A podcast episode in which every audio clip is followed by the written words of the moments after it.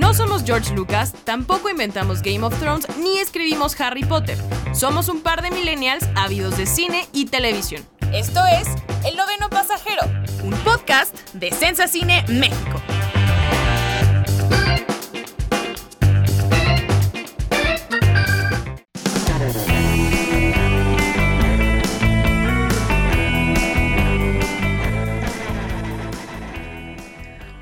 De Sensa Cine México, bienvenidos al quinto episodio del noveno pasajero, eh, en el que hablaremos sobre efectos visuales en el cine, su evolución. Tenemos una invitada muy especial, pero antes que nada quiero darle la eh, bienvenida de nuevo a, Miguel Martínez, el buen Mikey, que ya nos acompaña otra vez en el noveno pasajero. ¿Cómo estás, Miguel?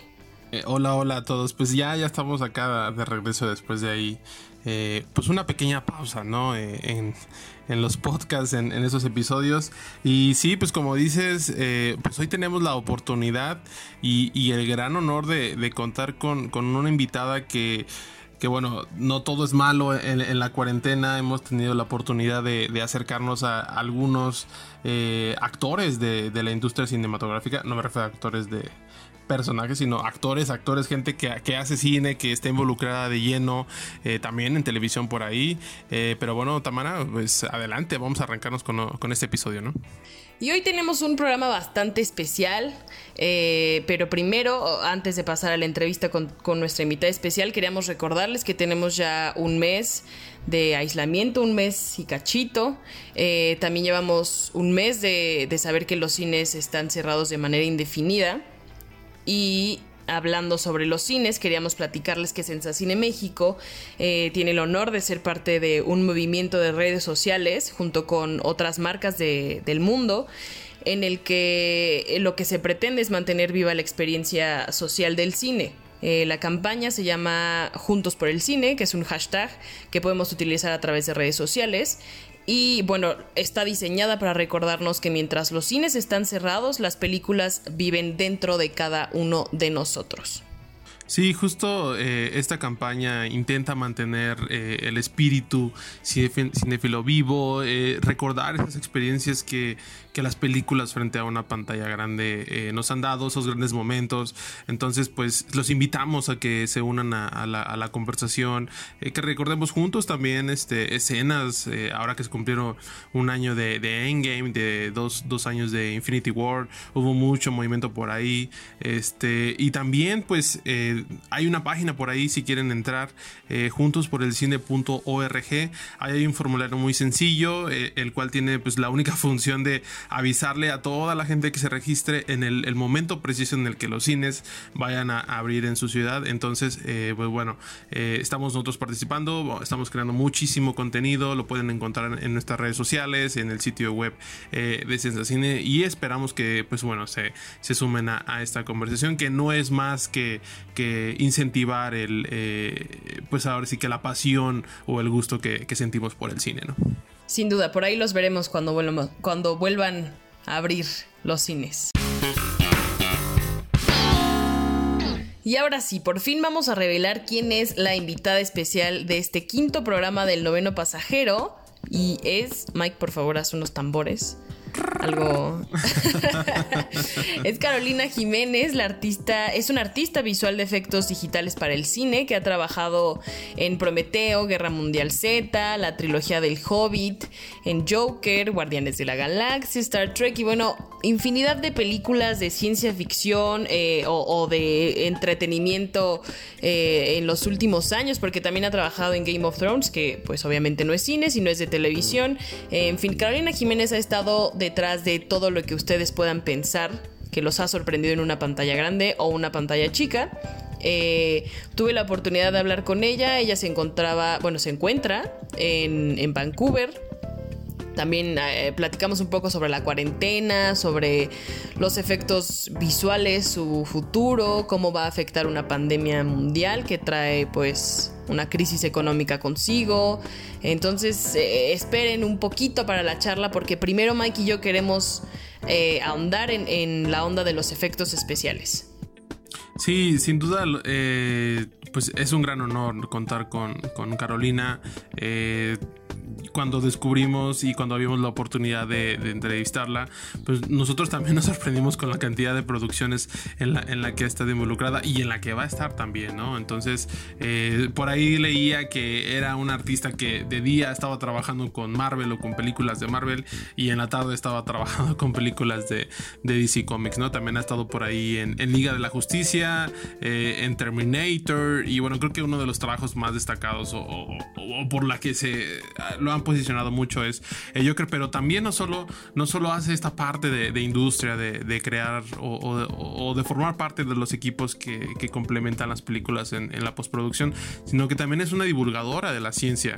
Eh, en su cuenta de Twitter, eh, la pueden seguir como OK Infografía, eh, constantemente tiene una conversación muy cercana con, muchos interesados, ya sean estudiantes de cine o con cinéfilos en general, este, donde ahora sí como, como le llama ella, deshilacha el cine en, cuanto al apartado de efectos especiales y nos muestra los detrás de cámaras de, por ejemplo, de Mad Max o de Prometeo o de Alien Covenant, o sea, como todos esos secretos, incluso clips eh, como inéditos eh, que nos muestran y que ella misma se dedica a explicar como, oiga, vean, en Mad Max, este, vean, este camión que se volcó tenía que parar exactamente antes de esta piedra y en esa producción lo lograron. O sea, realmente eh, sorprendente su labor como también divulgadora de, la ciencia y de la tecnología. Sí, justo eh, lo que comentabas lo pueden ver en o en su Twitter o en su, blog, que igual es OK Infografía. Eh, ella hace los videos en el que... Y de hecho, fuera de la entrevista le, le, estuve platicando que vi algunos videos y que de repente me quedaba sin, o sea, no sin entender nada, pero sí decía, wow, lo que yo pensaba que era muy sencillo, que era como mm, pues poner un camioncito aquí que se volcara y le saliera fuego y que es algo súper complicado y lo padre de Carolina es que siempre em, tiene o encuentra la manera de hacernos entender cómo sucede esto. Sí es un truco de magia, pero no es un truco de magia que no podamos entender y creo que eso, es algo muy, muy valioso de Carolina. Y pues nada, estamos muy felices de tenerla eh, eh, en el noveno pasajero hablando sobre los trucos de magia en el cine. Y hablando sobre trucos de magia en el cine, así empezaron los efectos visuales, eh, pues desde que se concibió eh, el séptimo arte. Obviamente hay que hablar sobre la llegada de un tren a la estación de la ciudad de 1896 de los Lumière, que fue como pues algo inédito para todo el mundo y que las crónicas de esos tiempos decían que la gente de verdad creía que iba a saltar el, el, tren de la pantalla hacia ellos y eso obviamente no sabemos si es verdad, pero está pues publicado en muchas crónicas de esos tiempos. Pero eh, unos cuantos años después llegó Georges Méliès, que era este ilusionista francés que encontró o que vio en el cine una nueva plataforma para hacer trucos de magia, tal cual. O sea, él no estaba preocupado por difundir algo, por, mostrar una cara que nadie había visto de la sociedad. No, él lo que quería era hacer trucos de magia y sorprender a la gente con trucos de magia. Y así surgió La, Mansión del Diablo, eh, que es considerada la primera película de terror de la historia. Y ahí había como truquitos en donde la gente desaparecía y aparecía y aparecía el fantasma. Y todos estos pues no, no estaban hechos con la tecnología que hoy tenemos al alcance, eran totalmente manuales y de edición. Eh, seis años después llegó lo que se conoce como un precursor o la película precursora de, la ciencia ficción, que fue Viaje a la Luna. Eh, y ahí pues eh, Méliès jugó con, los trucos de magia y nos sorprendió y, hasta el día de hoy seguimos encontrando esa película como un referente de los efectos visuales y de la ciencia ficción.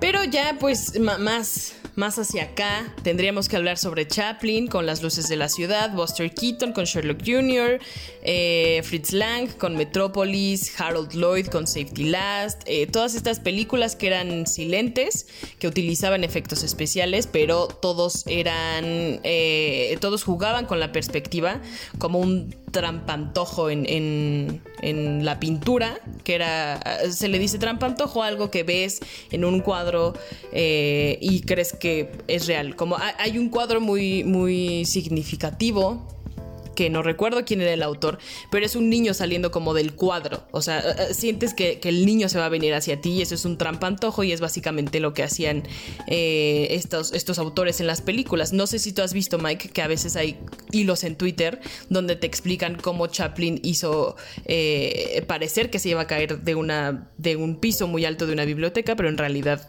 él no corría ningún peligro. Ah, sí, justo, sí, exactamente. No corría ningún peligro porque sí, eh, eran ah, algo engañosas las tomas y, sí parecía que estaba colgado, por ejemplo, de, un reloj, ¿no? Pero en realidad, pues nunca lo estuvo. Ajá, eh, eh, sí, justo ese era Harold Lloyd en Safety Last, que vemos era un truco de cámara y abajo había un colchón donde Harold Lloyd iba a caer y no iba a pasar nada. Eh, esos eran los efectos visuales. Después, obviamente, fueron evolucionando con el cine. Después vimos a King Kong, que era un mono que estaba eh, en un edificio. Vimos el Mago de Oz. Eh, la casa, ya sabes, que da vueltas sobre Kansas y aterriza en, en otro lado. Esto hizo que, la academia creara la categoría de los mejores efectos visuales eh, y como que la gente le prestó atención, los estudios le prestaron atención, no de la manera que se debía, hasta que llegó esta santa película que se llama 2001 Odisea del Espacio, que fue todo un, éxito en taquillas y en, eh, con los fanáticos y los críticos. Y un parteaguas, me parece, en, en la historia del cine. Y bueno, podríamos también decirlo de la ciencia ficción. Yo creo que 2001 es una, una película que marca un antes y un después en varios aspectos, principalmente, por ejemplo, en la, ciencia ficción, ¿no? Eh, hablando de una película de 1968 que tuviera todas esas cualidades, todas eh, esas visiones de, de, Kubrick, ese discurso también eh, filosófico, existencialista y, demás, que al, día de hoy hay gente que todavía no entiende la película, hay gente que no entiende el inicio, hay gente que no entiende el final, no entiende los últimos 10 eh, minutos, no entiende la película eh, hoy en día, ¿no? Hay gente que también le da flojera, pero en términos técnicos, Odisea, bueno, sabemos lo que es Kubrick y lo que representa Kubrick en, en, el cine, pero esa película en particular para mí es pues es, imprescindible, ¿no? En, en, cuanto a entender eh, la evolución justo de lo que hablamos de los efectos especiales, en, en cuanto al acervo de, de un cinéfilo que, que, quiera estudiar, que quiere estudiar cine, gente que le apasiona el cine, que le guste la ciencia ficción, que le gusten los grandes directores. Esta es una película que sin duda tiene que ser revisitada siempre. Sí, y, los efectos visuales a raíz de, Odisea del Espacio, eh, pues resurgieron con mayor fuerza para seguir atrayendo a la gente a las salas de cine y al cine de ciencia ficción sobre todo, y los estudios decidieron apostarle a los trucos visuales. Ahora sí hay que entrarle con todo porque es el futuro, se dieron cuenta a tiempo y de repente ya teníamos a, personalidades que crearon para siempre una huella en el cine, que podemos decir Spielberg, George Lucas, Roland Emmerich, James Cameron. Eh, fue como ya el boom de los efectos visuales. Ya hay que meterle dinero, no, no vamos a hacer solamente trucos visuales. No, no, no va a ser como lo hacía Chaplin, ahora sí hay que meterle todo. Sí, y justamente, eh, o sea, regresando un poco a, Odisea, hay una diferencia de más o menos eh, nueve años entre Odisea y la primera película de, Star Wars, ¿no? Eh, una nueva esperanza. Y me, recuerda mucho cómo grababa George Lucas sus, este, icónicas letras en el espacio, ¿no? O sea, tenía una pantallita y ahí estaba su cámara, ¿no? Y hablando también, pues, de, Spielberg, de o sea, toda esta escuela que, vino después de de, Kubrick me parece muy interesante porque después tuvimos ya eh, sagas como Volver al Futuro, tuvimos este Jurassic Park, tuvimos Alien también de, de Real Scott, una película también imprescindible para, para la, ciencia ficción y en general para, para pues, los fans de, de, los ovnis y de los aliens que... que Hasta para este podcast. claramente, ah, claramente Alien, eh, de hecho hace poco fue, se cumplió el, fue el Alien Day, entonces eh, este podcast está también de manteles largos, podríamos decirlo así pero sí, o sea, para este podcast claramente Alien es, una influencia y es este una referencia indispensable, ¿no? Pero realmente eh, también tenemos por ahí eh, pues la evolución desde efectos especiales tan sencillos como la, manada o, la estampida que vemos en Yumanji, que, o sea, eh, yo me acuerdo cuando la veía de niño y decía, órale, pues, se ven bien los efectos, pero ahora la puedes ver, por ejemplo, en Netflix la película y si ves a, los rinocerontes, a los, a los elefantes, como que hay, hay un cambio de brillo Como que dices.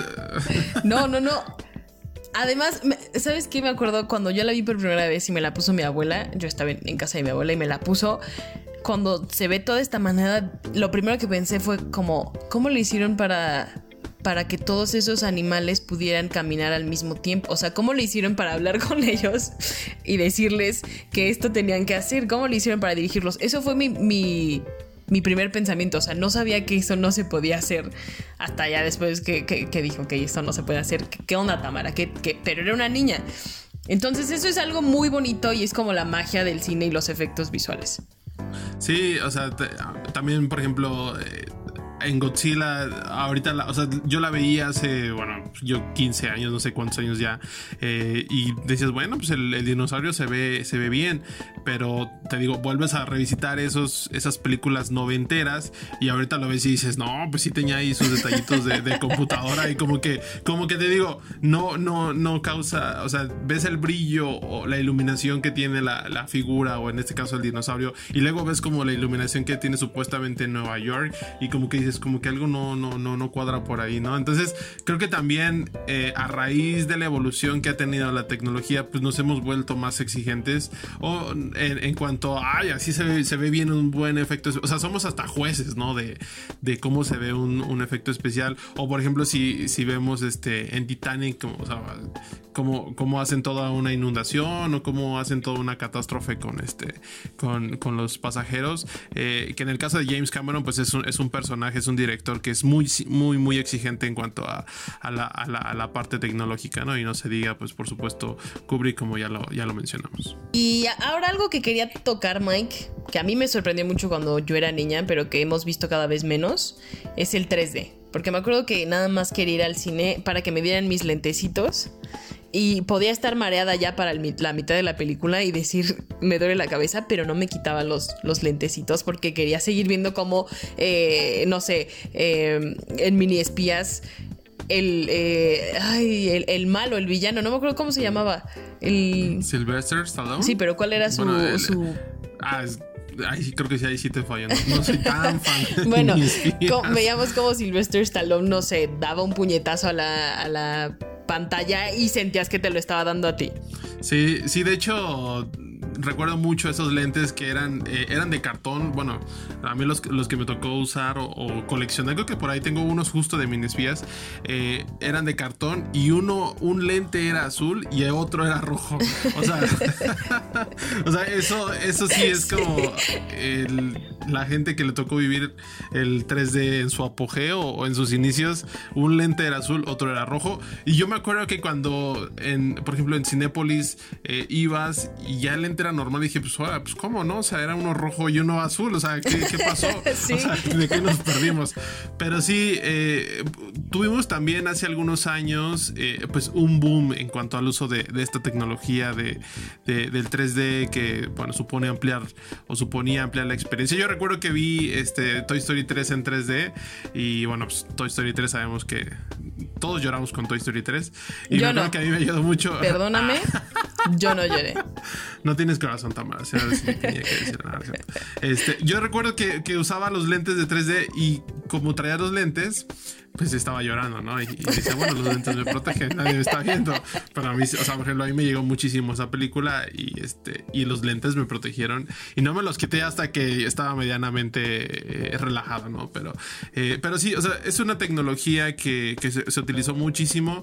Yo rescataría dos películas que, que aprovecharon al 100% eh, las bondades o el potencial de, del 3D. Estoy hablando de Avatar, de James Cameron, esta película que principalmente todo lo que tenía que ver con paisajes nocturnos, eh, iluminaciones nocturnas. Era espectacular, se veía realmente espectacular. Ya la película tendrá sus detractores y sus este, pros y contras y, las secuelas que nunca han llegado, que seguramente van a ser van a tener alguna innovación tecnológica importante, como es el sello de Cameron, pero eh, Avatar. Sí, sí, se iban a tardar Si se iban a tardar un buen en llegar con esto del coronavirus. Sí, no, quién sabe. O sea, bueno, por ahí acaban de revelar una imagen de Sigourney Weaver en, el set.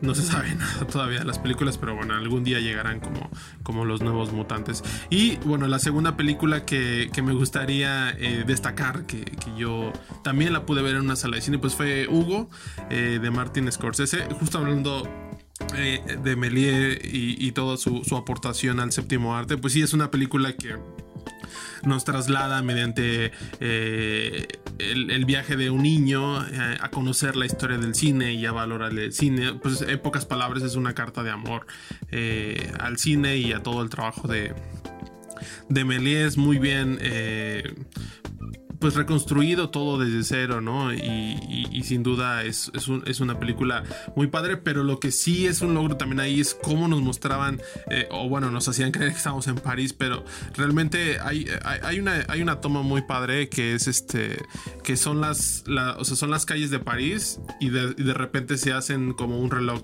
Y eso, o sea, bueno, eso en, la, yo recuerdo cuando lo vi en, el cine dije, wow, esto se ve impresionante cuando Hugo está este, colgado en el reloj, que también a lo mejor ahí encontramos algunas referencias a, Chaplin y demás, ¿no? Entonces, eh, pues a pesar de que se diga de, que Martin Scorsese es un director de la vieja escuela que por supuesto tiene películas invaluables eh, en los 80 y demás, eh, pues también es un director que no está cerrado a la tecnología como tal, ¿no? Que aprovecha estas bondades o estos avances para adaptarlos a sus películas y reforzar lo, que quiera hacer, ¿no?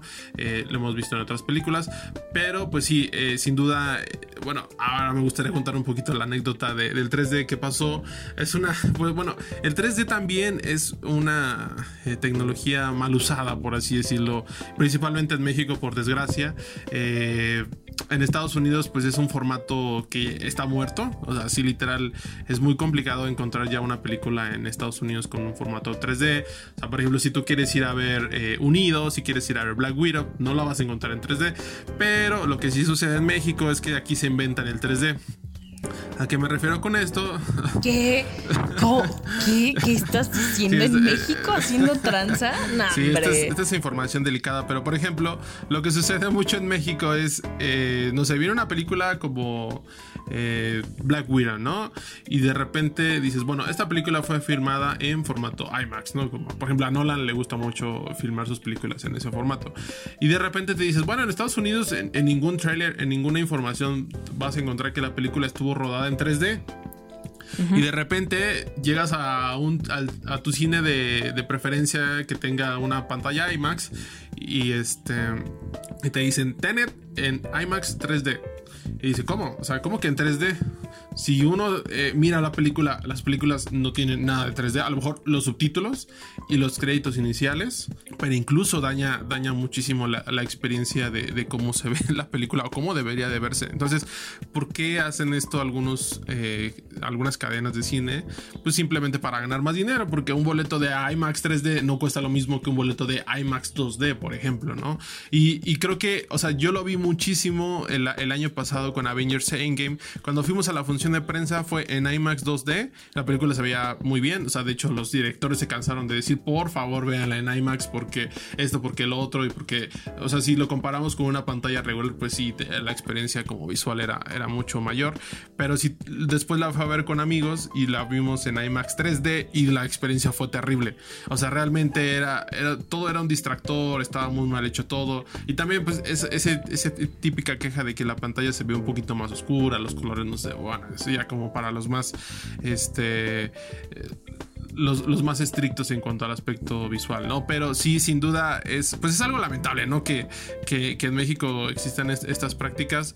Por fortuna me parece que cada vez encontramos menos, pero sí, amigos, cuando vean una película que está anunciada como 3D, yo les recomiendo que no paguen por ese boleto porque es una auténtica farsa. Yo te iba a criticar por haber visto, o sea, por haber visto Endgame, nada más para empezar. Pero la verdad es que yo también la vi y la vi en 3D porque llevé a mi hermano. Y, la sí recuerdo que me quitaban los lentes. Ah, y en español, por supuesto. Pues mi hermano tenía nueve años. ¿Cómo, cómo le voy a decir? A ver, lee, lee súper rápido los subtítulos, hijo. A ver, ah, no es cierto.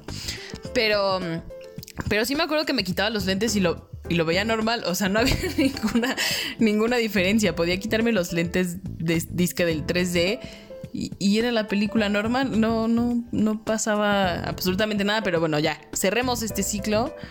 Eh, pero amigos, no vayan a ver cosas en 3D que no están hechas en 3D. Y, sobre todo que los lentes de IMAX son. IMAX 3D son los más incómodos de la vida. O sea, esos, lentes sí hay que. O sea, yo prefiero mil veces mis lentes de, cartoncito que los lentes del IMAX, porque los lentes de, IMAX son los peores. Son los peores. Realmente son incómodos. Recuerdo los que son como en una sala pues normal, eh, son como más casuales. Los lentes son mucho más cómodos. Pero sí, los del, los del IMAX son ahí como, como de electricista, no sé, como, o sea, eh, eh, jumbo. Son lentes muy incómodos. Pero sí, eh, pues sí, amigos, ahí está la recomendación. La escucharon en El Noveno Pasajero.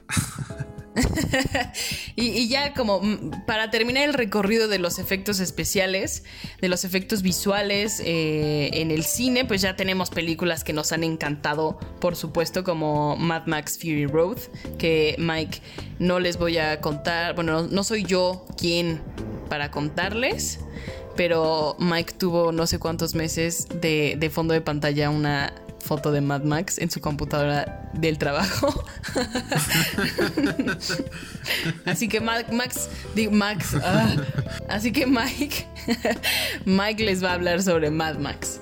Sí, no, sin duda. Eh, es una película que se convirtió, pues bueno, también en un fenómeno que estuvo nominada al Oscar, pero yo recuerdo muy bien cuando la vi, o sea, yo esperaba mucho esa película y me sorprendió aún más, ¿no? O sea, si todo lo que sucede en esa película es impresionante, la película es obviamente es una locura, es un festín de, adrenalina, de tener a Tom Hardy, de Charlize Theron, de, de Immortal Joe y, demás, ¿no? Entonces, eh, visualmente, pues es espectacular, aún seguimos esperando a ver si llegan secuelas, a ver si llega eh, el spin-off que según por ahí este, George Miller eh, está avanzando, pero sin duda lo que mencionábamos un poco, la evolución que han tenido los efectos especiales, me recordaba un poquito ahorita hablando de, George Lucas, esa típica imagen que vemos por ahí en, internet, eh, donde está él con todas sus botargas de sus criaturas alienígenas que, tenían en, la primera, en la primera trilogía, está sentado alrededor de ellas y lo hay una foto como del 2001 después de que salió la amenaza fantasma, eh, la misma foto de él parado y atrás una pantalla verde, ¿no? O sea, como la misma tecnología que, bueno, muchísimo se criticó esa, esa trilogía, pues por el exceso de CGI y, tantos efectos especiales que realmente no aportaban nada a, la historia y por supuesto a Jar Binks, que es uno de los personajes pues más odiados, más odiados de, de, de Star Wars, ¿no? Pero sí, o sea, entrando un poquito como en, la evolución y en la exigencia que nosotros tenemos, pues sí, como que de repente nos volvemos eh, realmente exigentes y a veces, o sea, exigentes de, alguna manera, pero de otras formas ni siquiera nos damos cuenta eh, de cuando hay efectos especiales y decimos, ah, sí, esa película seguramente está en Nueva York porque se ve que es Nueva York, ¿no? O está hecha en Filadelfia. Además, recuerdo mucho el, el detrás de cámaras de Guerra Mundial Z que te decían que estaba en tal ciudad, pero ah, te decían, ah, sí, te, hicimos creer que estabas en, en, Filadelfia, pero en realidad estábamos en Atlanta. Y veían cómo reconstruirían, o sea, era impresionante cómo reconstruían los edificios de cierta plaza o, ciertas cuantas cuadras o, cómo te hacían creer que estabas en una ciudad cuando no estabas en esa ciudad, ¿no? Entonces, eh, es, realmente impresionante cómo, cómo, ha evolucionado y también en la televisión, o sea, por ejemplo, en el caso de, Game of Thrones, eh, cómo queríamos que los dragones lucieran espectaculares, ¿no? O sea, creo que también en, en cuanto a Game of Thrones, episodios que costaban 10 millones de dólares eh, en, en promedio, de repente se sumó el precio a 15, 20 millones, porque la exigencia también, bueno, de la misma historia que por supuesto tenía que, llegar a un punto alto en algún, eh, eh, en algún momento, eh, de repente decimos, no, pues el, White Walker, el Night King se tiene que ver decente, se tiene que ver espectacular, o sea, yo no puedo ver una batalla de Winterfell o no puedo ver una, una batalla contra los, los White Walkers que no se vea bien y no se diga de los dragones, ¿no? O sea, siempre, yo recuerdo que siempre que vi el dragón decía, ay, ¿por qué sale tan poco tiempo, ¿no? Y ya después vimos que pues, el presupuesto se les acabó en, efectos especiales y la historia pues la aventaron a, un abismo. Y los efectos especiales nos hacen creer que existen de verdad los dragones y también que Robert De Niro todavía tiene 40 años en, en The Irishman. O sea, porque justo, justo hemos llegado a este, a este momento en la historia en el que ya le están apostando al rejuvenecimiento digital y que por un lado está muy bien. Bueno, o sea, que, está bien en, cuestiones de narrativa. Si, si lo exige el personaje y la historia, qué mejor que poder utilizar herramientas así como lo hizo Scorsese, que, hemos dicho que es uno de la vieja escuela, pero aún así no, está limitado a, lo que se está generando en estos tiempos. Eh, pero lo que sí ya saca un poco de onda a todos es cuando nos dicen, oigan, vamos a regresar a James Dean a que protagonice una película que va a ser una biografía. ¿Cómo? A ver, ¿de qué estás hablando? James Dean ya se murió. O sea, no puedes recrear a la gente nomás así porque sí. Y justo nuestra invitada especial hablará un poco sobre eso en la entrevista. Y, también hablando un poco también de esta polémica de revivir o, llevar otra vez a la vida. O sea, lo hicieron con Rápidos y Furiosos, eh, la despedida de, Paul Walker, que, todos, yo creo que todos vimos, eh, pero como muy sutil, ¿no? O sea, como dijeron, bueno, este actor sí logró rodar el tanto porcentaje de películas y para esta escena en particular, pues vamos a tener que usar a su hermano, vamos a tener que usar ahí este, algunas imágenes y, adaptarlas a, cierto encuadre específico y ya después lo demás fue más, más simbólico, pero también tenemos el caso de, Star Wars, la última película de Star Wars, que bueno, desgraciadamente pues ya no pudo contar con la participación de Carrie Fisher, eh, pero eh, hay algunas tomas como recicladas y, como encuadres, o sea, realmente raros, feos, donde solo veíamos la espalda, veíamos el brazo de, de Carrie Fisher, que más que homenaje, pues no, no, no, no, no formaba parte de, aparte de que bueno, la trilogía tiene, tiene mucha polémica, pero también tenemos el caso de los efectos especiales terroríficos como fue el caso de, Hellboy, esta película eh, protagonizada por, por David Hedberg que, que fue como una cosa horrible. Había una escena donde Hellboy estaba peleando contra unos trolls y parecía que Hellboy estaba como en una capa y, los trolls estaban en otra capa. O sea, realmente se veía, te digo, no somos expertos, pero creo que el ojo humano sí lo, es como muy estricto en ciertas cosas y, en, como en esta ilusión de que las cosas se ven reales, como que sí, te causa ruido que de repente veas a Hellboy en una, como en un, en un cuadro y atrás se ve como el frame de las otras criaturas en otro, ¿no? Entonces ahí también hemos tenido eh, esas cosas eh, horrorosas. Hellboy fue un fracaso en, taquilla, este, pero, pero ahí está, ¿no? Ahí está la evidencia de, cuando las cosas se hacen muy mal. Eh, sí, Mike, sin duda, nuestro, bueno, el ojo humano ya es demasiado exigente, pero cerrando este capítulo y abriendo el que sigue, quería, quería que platicáramos acerca de pues del coronavirus y la pandemia. De nuevo el elefante en el cuarto, porque una pandemia como la que estamos viviendo trae consigo una crisis económica de proporciones enormes y si bien está afectando a, cualquier industria que podamos pensar ahorita, que podamos nombrar, pues también está afectando a la industria del cine, pero pero pues muy, muy, eh, de manera también muy específica al área de los efectos visuales que necesita un dineral para sacar adelante proyectos de entretenimiento que, pues vemos en pantalla grande y que son justo los que hacen en taquilla millones. Sí, justamente eh, yo creo que nadie es capaz todavía de, de saber eh, cuál va a ser el impacto real de, esta crisis generada por, por COVID. Eh, se habla mucho de las economías en general, se hablan de los sectores turísticos. Ahora, por ejemplo, estaba leyendo que el sector turístico, por ejemplo, en México se piensa recuperar hasta el 2021, ¿no? Porque dicen, bueno, ahorita viene una temporada alta y no se va a poder. Y lo mismo es en el cine. Bueno, en el cine yo creo que se puede comportar un poco diferente, pero por ejemplo, tan solo en un fin de semana de abril eh, se, se perdieron en solo Latinoamérica 67 millones de, dólares, ¿no? Esto es, o sea, solo fue un fin de semana previo al estreno de, de, Black Widow, bueno al, bueno, al estreno que iba a ser de Black Widow, entonces no me quiero ni imaginar un, un, fin de semana a nivel mundial donde hubiera estrenado Black Widow, cuál, cuál va a ser la pérdida, ¿no? Pero también, o sea, creo que justo eh, eh, es muy interesante esta parte de industria en, en, particular, porque se habla mucho de, bueno, se nos retrasó Batman, se nos retrasó eh, Black Widow, se retrasaron las películas de Marvel, se retrasó este, Top Gun, se retrasaron pues todas las películas que, que ya sabemos, ¿no? O se quedaron sin estreno, como Scooby-Doo, que al menos Scooby-Doo en México no tiene fecha de estreno, pero... Eh, creo que es, la parte crucial es cuando anuncian los retrasos de los rodajes, como es la parte de, Matrix, como la parte de, Batman, de la tercera temporada de Stranger Things y, demás, ¿no? O sea, por ahora tenemos como contenido, pero el hecho de que se retrase un rodaje, pues retrasa todo porque no solo es ir a la ocasión y demás, sino también la parte de postproducción, que en el caso de, Carolina Jiménez es lo que más, eh, pues, donde se desempeña eh, completamente y es donde se habla poco, ¿no? Porque así como habla, dices, bueno, las economías y el PIB, pues también en la parte de, la industria de los cineastas, de los realizadores, pues están paradas todas estas producciones. O sea, realmente ahorita hay una crisis también por ahí y se ve una crisis fuerte y, que no sabemos todavía cuáles van a ser sus magnitudes. Y justo de todo esto nos habla Carolina, nos habla un poco de lo que ya habíamos platicado, que es este rejuvenecimiento digital y traer de vuelta a la, gente que ya ha fallecido, los grandes actores. Eh, nos habla de la economía, de cómo está afectando principalmente a su trabajo, nos habla de la nueva realidad que va a venir después eh, de esta pandemia, de la nueva realidad en el cine, me refiero a las historias, a la manera narrativa. Entonces, eh, sin más, nos dejamos con Carolina Jiménez. Eh, y regresamos terminando el clip de esta entrevista que realicé hace unas semanas con Carolina.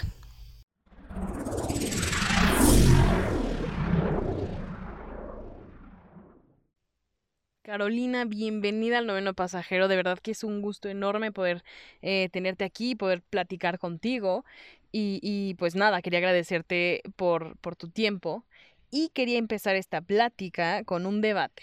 Quería saber cuál es, eh, cuál es tu posición, eh, tanto como cinéfila como artista visual, sobre si es correcto traer de vuelta a la ficción a un actor que ya falleció, como hemos escuchado que que los estudios están un poco interesados en traer a, James Dean de vuelta o actores que ya han fallecido. Eh, quería saber cuál es tu posición dentro de esta conversación y si crees que, que, pues es correcto traer a, por ejemplo, Carrie Fisher de regreso en Star Wars para hacer un pequeño cameo o tener algunas escenas en la película o ver al personaje de Sean Young en, en Blade Runner 2049 como lo vimos eh, en la década de los 80. Eh, ¿Cuál es tu posición sobre, sobre este tema? La tecnología, aunque permitiera hacer, eh, generar personajes realistas y que nos pudiéramos creer que realmente parece ser una persona real lo que tenemos en pantalla, nunca será el actor real. Por mucho que intentemos animarle y por mucho que haya un actor imitándole eh, los movimientos y por mucho que los animadores generen eh, esas expresiones en su cara para que parezca él, nunca será él actuando porque él ya no está. Nunca, nunca será su personalidad aunque sea su imagen. Nunca tendremos su alma. Eso será imposible de reproducir.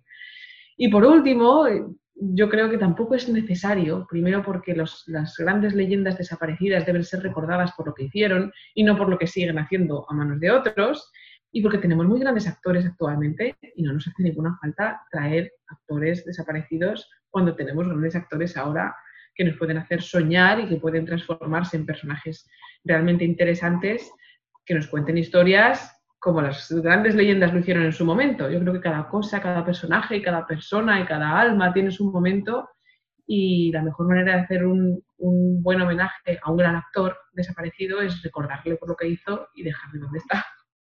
Claro, porque además ahí está el conflicto de, muchos actores que dicen, bueno, si queremos, si queremos hacer una biopic de, James Dean, pues aquí tenemos como, no sé, una lista de personas que podrían interpretarlo, entonces le estamos quitando papeles. Creo que sí es una conversación muy difícil y sí tienes toda la razón en decir que, que pues es algo muy personal y algo que cada quien tendrá que, que decidir en su momento y a la hora en el que le presenten la película con un James Dean que al parecer está vivo. Claro, y además que biopics se han hecho toda la vida, toda la vida del cine se han hecho biopics y se ha buscado el actor adecuado y el actor adecuado se ha, se ha preparado el papel y se le ha caracterizado lo suficiente como para que realmente nos creamos que es él y ha habido una, un gran actor dando vida a una gran persona. Yo creo que eso es, en términos de cinematografía, mucho más interesante que el poner toda la maquinaria digital con todos los cientos de personas que hay detrás a tratar de darle alma a alguien que no la tiene. Creo yo. Pero cada cual, yo qué sé. Pero también siento que a veces el espectador ya es, es muy, quiere algo más, quiere algo que lo sorprenda, quiere que, que, le, puedan seguir el paso y a veces pues me da como miedo, no sé qué vaya a pasar eh, con, esta hambre que tenemos de que nos sorprendan. Y... Y, es normal, y es normal. Y además nosotros intentamos constantemente estar sorprendiendo al espectador, constantemente, de mil maneras. Y esta es una, rejuvenecer a actores mayores o traer a la vida a actores desaparecidos es sin duda un reto tecnológico que queremos poder alcanzar, porque la tecnología lo va a permitir y porque puede ser útil para muchas cosas. El cómo empleemos ya esa tecnología ya es un debate diferente y cada cual tiene su opinión, pero eh, hacer la tecnología avanzar nunca es malo. Eso siempre tenemos que hacerlo porque vamos a querer seguir teniendo siempre mejores efectos y poder sorprender, sorprenderos de diferente manera. Pero que cómo la usemos después, cuando la tengamos, pues ya es cosa de cada uno. Y, y, claro, en estos días de, aislamiento por el coronavirus, ¿te has, te has preguntado hacia dónde va, eh, hacia dónde van los efectos especiales visuales eh, con la tecnología? ¿Hay algo que tú digas? Esto siento que vamos a tardar mucho tiempo en, hacer, en hacerlo. Por ejemplo, hace 10 años no creíamos poder rejuvenecer a Robert De Niro o a Sean Young. Eh, ¿Hacia dónde crees tú que va, qué, es lo que has imaginado que va a pasar en los siguientes años con la tecnología que estamos desarrollando, bueno, que están desarrollando ustedes? Pues yo no sé cuál sería el siguiente paso. Probablemente el siguiente paso que aún no hemos alcanzado y que en ello estamos, estamos trabajando en ello muy poco a poco, es en el de los rostros, porque incluso el rostro humano obviamente está, está digitalmente muy, muy avanzado, pero todavía distinguimos un personaje, por muy realista que sea, un personaje humano, distinguimos el que es digital del que no. Porque los seres humanos estamos muy entrenados para detectar, especialmente en los rostros de otros seres humanos, detectar el realismo o no. Estamos muy entrenados por la evolución y por la naturaleza para ser capaces de distinguir eh, la verdad detrás de unos ojos humanos que nos están hablando.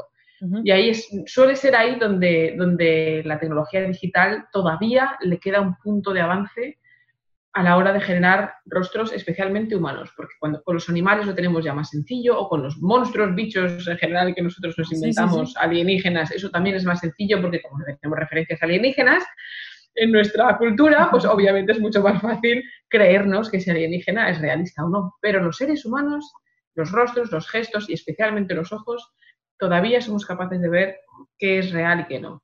Así que ahí hay todavía margen de mejora, bastante margen de mejora, y el día que tengamos un personaje humano en la pantalla realista, que no sea, sepamos capaces de distinguir si es digital o no, ese día eh, habremos alcanzado el siguiente hito. Independientemente de si es un actor desaparecido o rejuvenecido o si es un personaje generado de cero. Creo que aún no hemos llegado a ese punto. Todavía Mm, se nos guiña así un poco un ojo diciendo eh, algo falla. Y ese, ese algo es el que todavía tenemos que mejorar. Y a partir de ahí yo no sé con qué os vamos a sorprender, no tengo ni idea. Me sorprenderé yo también, ya veremos. y claro, tú, eh, pues como artista visual, estás al pendiente de cada detalle. Eh, ¿Cómo es cuando ves una película? Que obviamente tú no hiciste, tú no participaste en ella. Eh, como, eh, porque muchas veces se nos, se nos pregunta a nosotros, los que somos periodistas de cine, si podemos disfrutar una película sin estar criticándola todo el tiempo. Y es como difícil. ¿Cómo, es para un artista visual este enfrentarse al séptimo arte? Yo intento no pensar en ese tipo de cosas. Yo intento ver la película y, no fijarme en nada más que en disfrutar de la película, especialmente si la película es buena o me está resultando especialmente interesante. Eh, todavía, bueno, yo creo que siempre he sido capaz de, desconectar ese lado profesional y simplemente disfrutar de la película. Otra cosa es que la película no sea del todo buena o haya, ¿sabes? Cuando hay una película en la que hay cosas que no te encajan o estás peleando por disfrutarla o no o simplemente no te está gustando, en esos casos me es más fácil decir, bueno, pues me voy a poner mi, gorro de, artista de efectos visuales y, voy a fijarme en qué cosas sí, qué cosas no, entonces ya la cabeza sí que va a otros sitios y entonces te, entretienes despellejando la, cinta, como digo yo. Pero, pero una buena película cuando está bien hecha, cuando, te está, cuando la historia te engancha y te arrastra donde quiere y donde debe, es, yo me dejo arrastrar perfectamente y no pienso en absolutamente nada más. Otra cosa es si la veo una segunda vez, entonces a lo mejor sí. ahora, me, voy a fijar más en la. Ahora que ya la he disfrutado, ya me la sé, ahora me voy a fijar en otras cosas. Pero sí, de momento soy capaz de, desconectar bastante, al menos la primera vez que las veo. Hablando de, historias que nos atrapan, eh, tú también trabajaste en Guerra Mundial Z y aquí viene, eh, es donde inserto el elefante en, el cuarto, porque nosotros nos imaginamos una pandemia, un, apocalipsis a través de películas que, eso, que, nos mostraban eso. Y estamos viviendo una época de pandemia que no es nada como nos la, eh, nos la habían enseñado, ni en los libros ni en el cine. ¿Crees que ¿Crees que estos tiempos y estas crisis vayan a, afectar, vayan a repercutir de cierta manera en las narrativas de los próximos años, de estas películas que pues son justamente acerca de pandemias, crisis, eh, virus? Pues yo, yo, creo que sí, porque el, cine es un reflejo de la realidad, el cine es un reflejo de, de, la naturaleza humana, de lo que somos capaces de hacer y no hacer.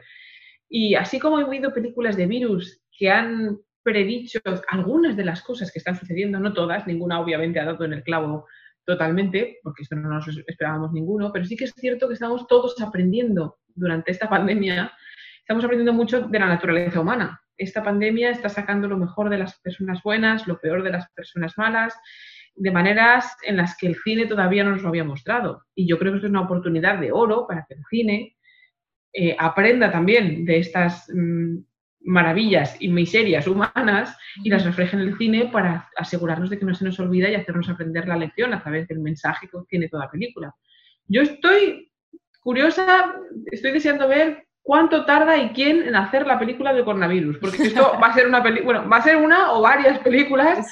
Obviamente aún no es el momento, que todavía estamos en ello, pero cuando haya pasado suficiente tiempo y necesitemos recordar estos momentos, necesitemos transmitirlas, las lecciones aprendidas durante estos meses de, pandemia y de, de, miedo y de pues, todo lo que estamos viviendo, el cine sin duda mm, cogerá el testigo y se, asegurará de que pasa la historia también en el cine. Tengo, tengo mucha curiosidad por ver cómo los cineastas plasman todo esto, aprenden y plasman todo esto en el cine también.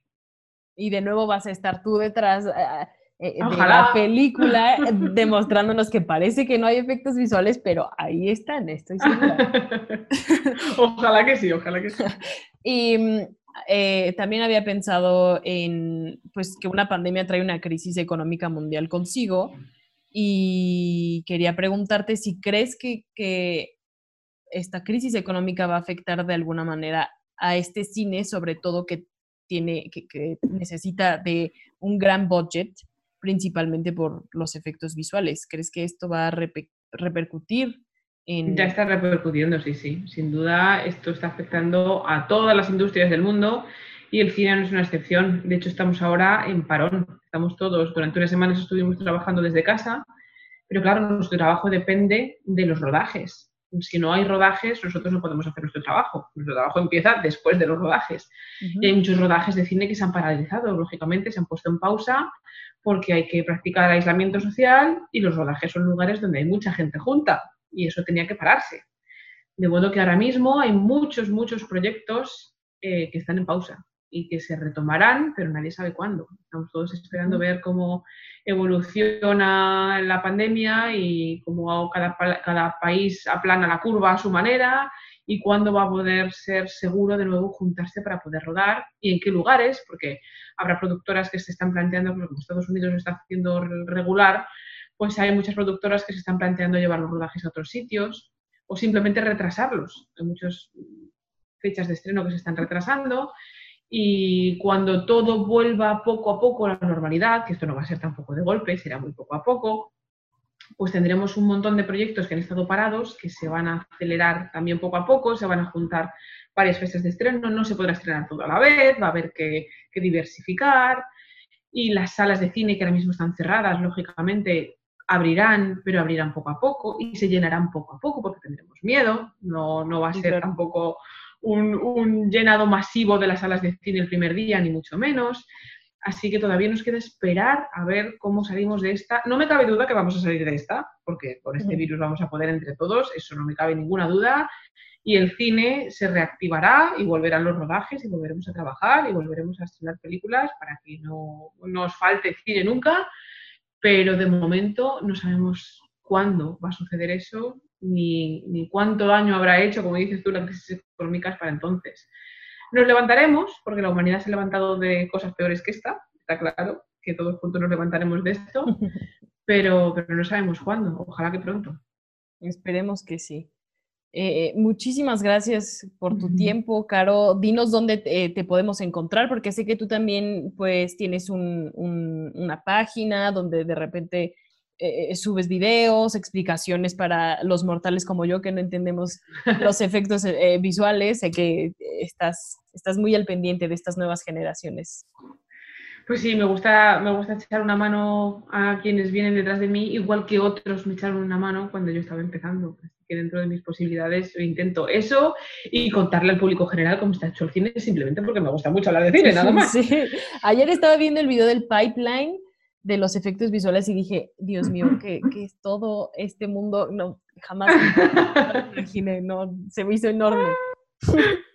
Pues sí, no es tan complicado, no te preocupes, una vez que, una vez que se entiende un poco no es para tanto. Y sí, pues, en, pues podéis eh, buscarme por YouTube, por Twitter principalmente, o en mi blog. En mi blog también tengo artículos donde cuento cosas y donde doy consejos sobre cómo empezar en, esta profesión. Así que en general soy Oca Infografía en todas las redes sociales, Facebook, Twitter, eh, YouTube, y, y por allí nos vemos. Y para lo que haga falta, aquí estoy para vosotros. Muchas gracias, Caro, de verdad, por tomarte este tiempo para platicar con nosotros. Fue un gran gusto. Un placer, de verdad que es un honor. Gracias y cuídate mucho. Esperemos eh, volver a platicar después de esta pandemia y que, hablemos de la primera película del coronavirus. Eso, eso, eso. Cuidaos un montón, quedaos en casa, cuidaos de vuestros mayores y cuidad del personal sanitario que, nos, nos, necesitan. Y nada, de esta salimos segurísimo y nos vemos en el cine muy pronto. Muchas gracias, Caro. Cuídate. Abrazos. Bye.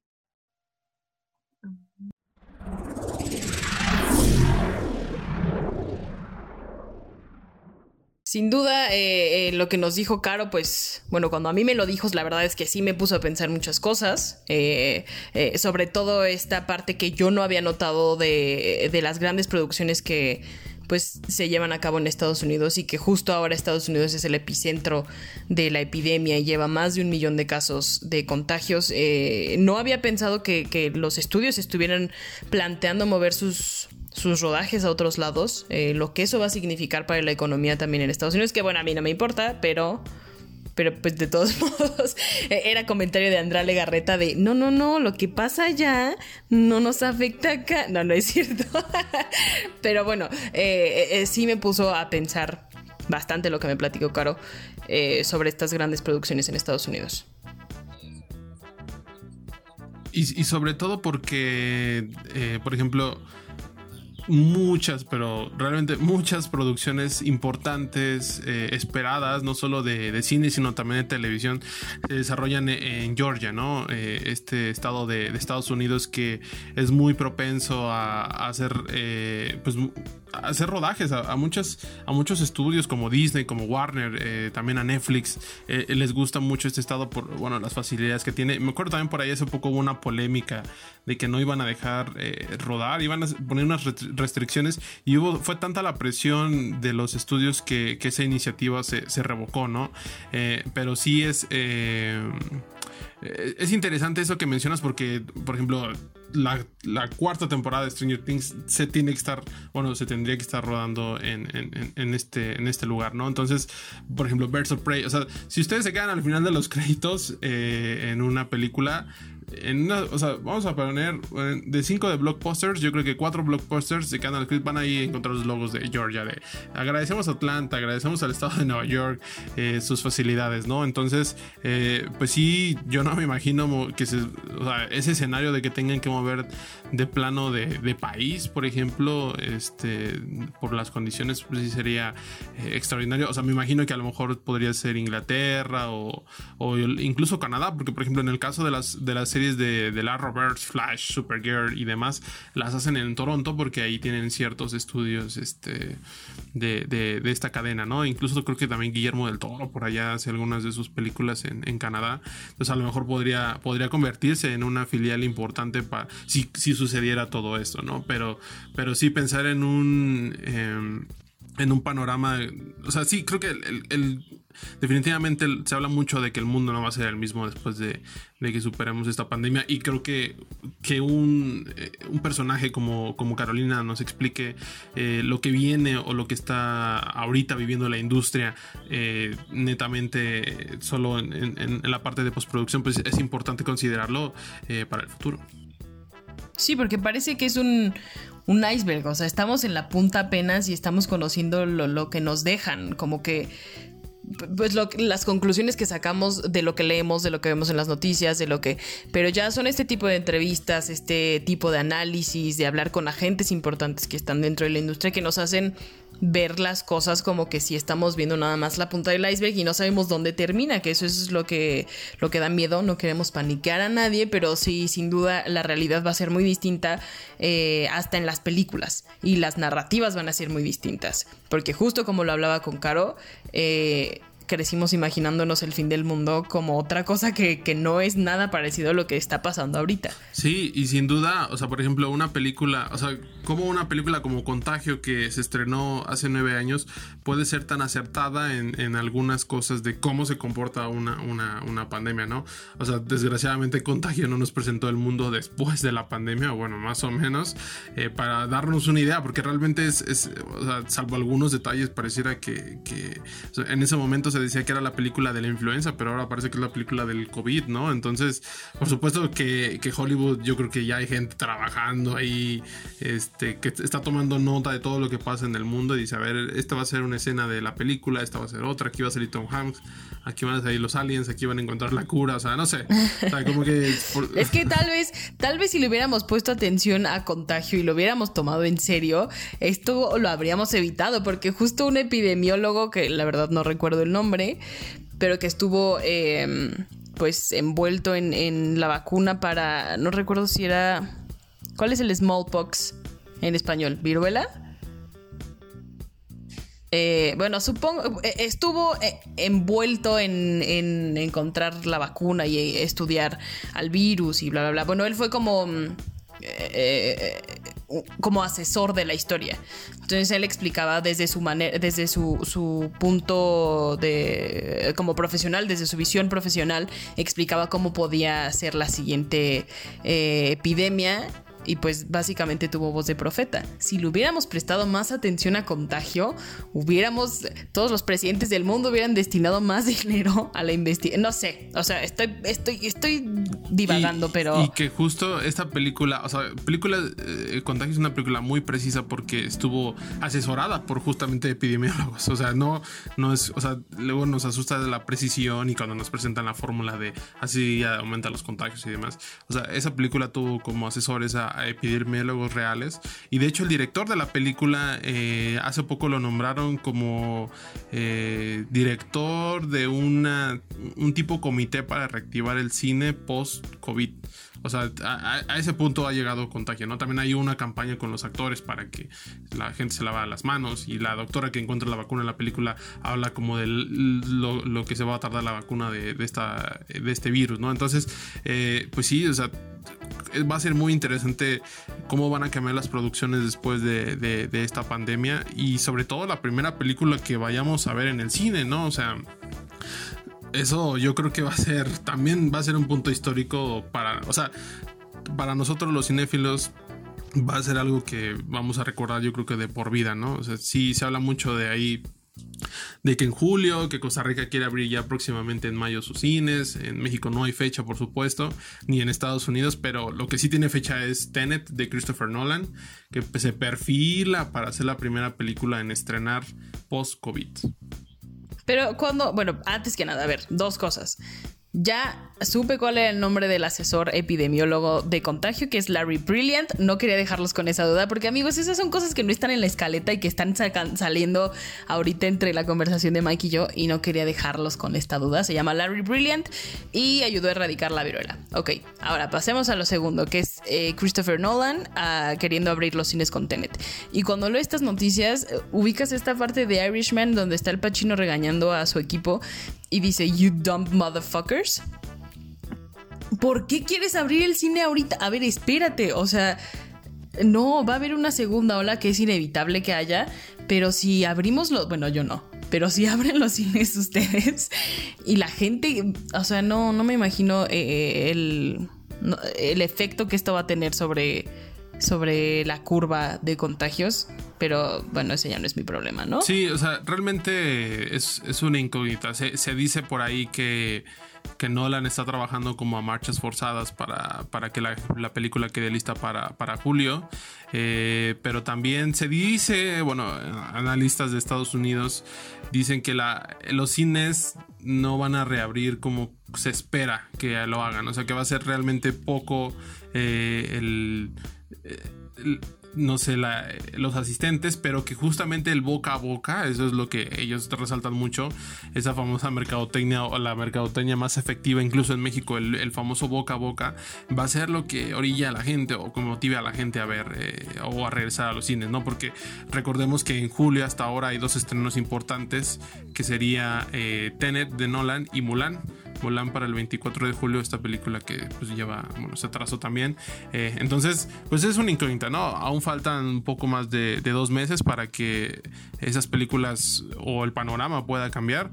Por supuesto, de repente sentimos como que se están ahí forzando las cosas, de que algunos países están bajando sus medidas de confinamiento y eso que también genera cierta desconfianza, ¿no? En México todavía, bueno, mantenemos ciertas medidas, pero, pero no sé, luego da esa paranoia como que dicen, híjole, como que no se están adelantando, como que no vemos que esté mejorando la cosa y, de repente ya están abriendo parques y los niños pueden salir una hora a la calle y, todo eso. O sea, como que, no sé, bueno, ahí es, una cosa rara o sea, a lo mejor está bien eh, bajar las medidas y demás, pero abrir los cines en, Estados Unidos, que es justo, ya lo mencionábamos, el centro de la epidemia, sí es como algo que dices, ok, no.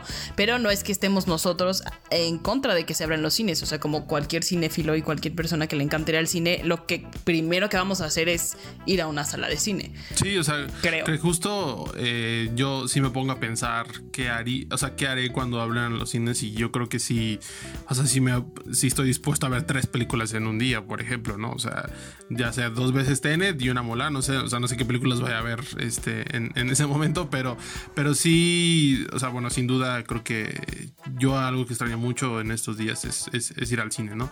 Pero eh, pues es una incógnita, realmente el panorama, o sea, como lo venimos hablando ya desde hace algunos programas, pues es una incógnita, vivimos por supuesto tiempos de, incertidumbre y, la industria del cine y también la televisión pues no es ajena a todo lo que está pasando eh, no solo en México sino en el mundo. Sí, sin duda Mike.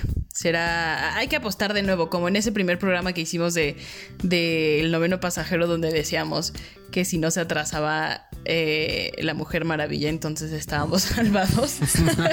hay que volver Claramente nos equivocamos. si no se estrena Tenet, vamos a estar salvados porque no va a haber. No, no es cierto. Eh, pero, pues sí, eh, es una nueva realidad. Eh, de la mano de Caro pudimos pues más o menos desmenuzar esta nueva realidad. Eh, esperamos que, la entrevista les haya, les haya gustado, los haya puesto a pensar en cosas que no tenían presentes y que ustedes, así como, como Mike y yo, estén pensando cómo va a ser la primera película del coronavirus. Eh, que, que, se estrene en cines. Pero bueno, eh, terminamos el quinto programa del, noveno pasajero. Muchas gracias por estar con nosotros. Eh, gracias por seguir pues sintonizando este humilde podcast en su, en su plataforma de preferencia. No se olviden que nos pueden seguir, eh, además de las redes de Sensacine México, nos pueden seguir en nuestras redes personales y a Mike lo encuentran como arroba Filmex en Twitter. A mí me encuentran como T-Cuevas13. Yo soy Tamara Cuevas. Yo soy Miguel Martínez. Y no se olviden que ustedes son el noveno pasajero. Bye. Bye.